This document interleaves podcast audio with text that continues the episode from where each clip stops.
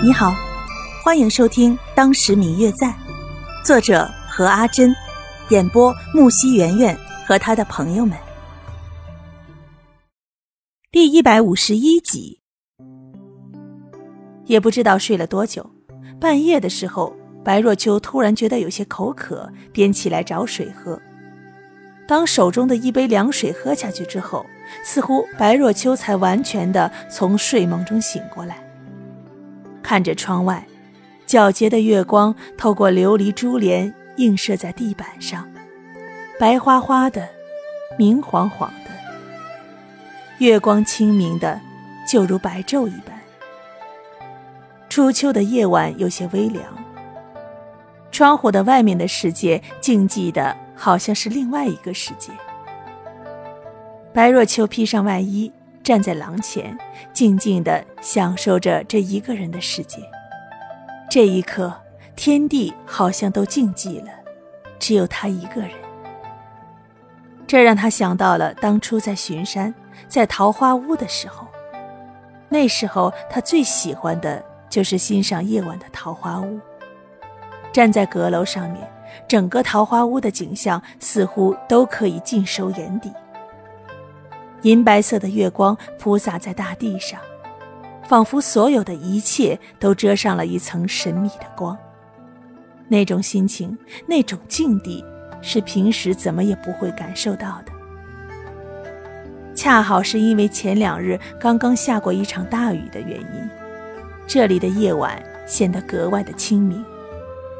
星星布满了整个天空，不停地闪烁。月亮也在一旁为大地抛洒着清辉，空气中时不时的伴随着微风，送来一阵一阵的木樨花香。这一切的景象都显得太美了。白若秋看了看刘芷兰，本来打算叫她一起来欣赏这景象的，但是见她睡得如此之香，有些不忍心叫她起来，但是自己又实在不愿意放弃这么美的月夜。于是只穿了一件外衣，踏着鞋，便悄悄地开了门，朝着院子的方向走去了。看时辰，此刻应该是后半夜了。整个别庄显得十分的静寂，只是偶尔有远处的几声狗叫传来，除此之外，倒是听不到有其他的声音。白若秋一直向前走着。他记得白天来的时候，离院子不远的地方有一片桂树林，桂花开得十分的浓郁。还没有走近，便是一大股扑脑而来的木樨花香。他沿着这花香一直向前走，终于找到了白天所见的那片桂树林。此刻夜晚悠悠，即使夜光再怎么皎洁，再怎么清明。此时站在这一大片茂密的桂花树林里，也绝对看不出到底那些木樨花藏在了哪里。身在其中，更好像是闻不见了那股浓郁的香味一般。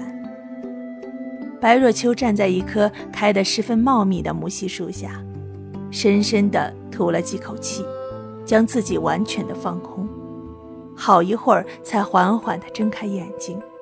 似乎一下子，所有的烦恼都在这花香之后摒除了。嗯嗯，我最亲爱的小耳朵，本集已播讲完毕，感谢您的收听。如果你喜欢这本书，欢迎您多多的点赞、评论、订阅和转发哟。当然，也可以在评论区留言，我会在评论区与大家交流互动的。喜欢这本书，就给他点个赞吧。你的点赞和评论是我们创作最大的动力，感谢您的收听。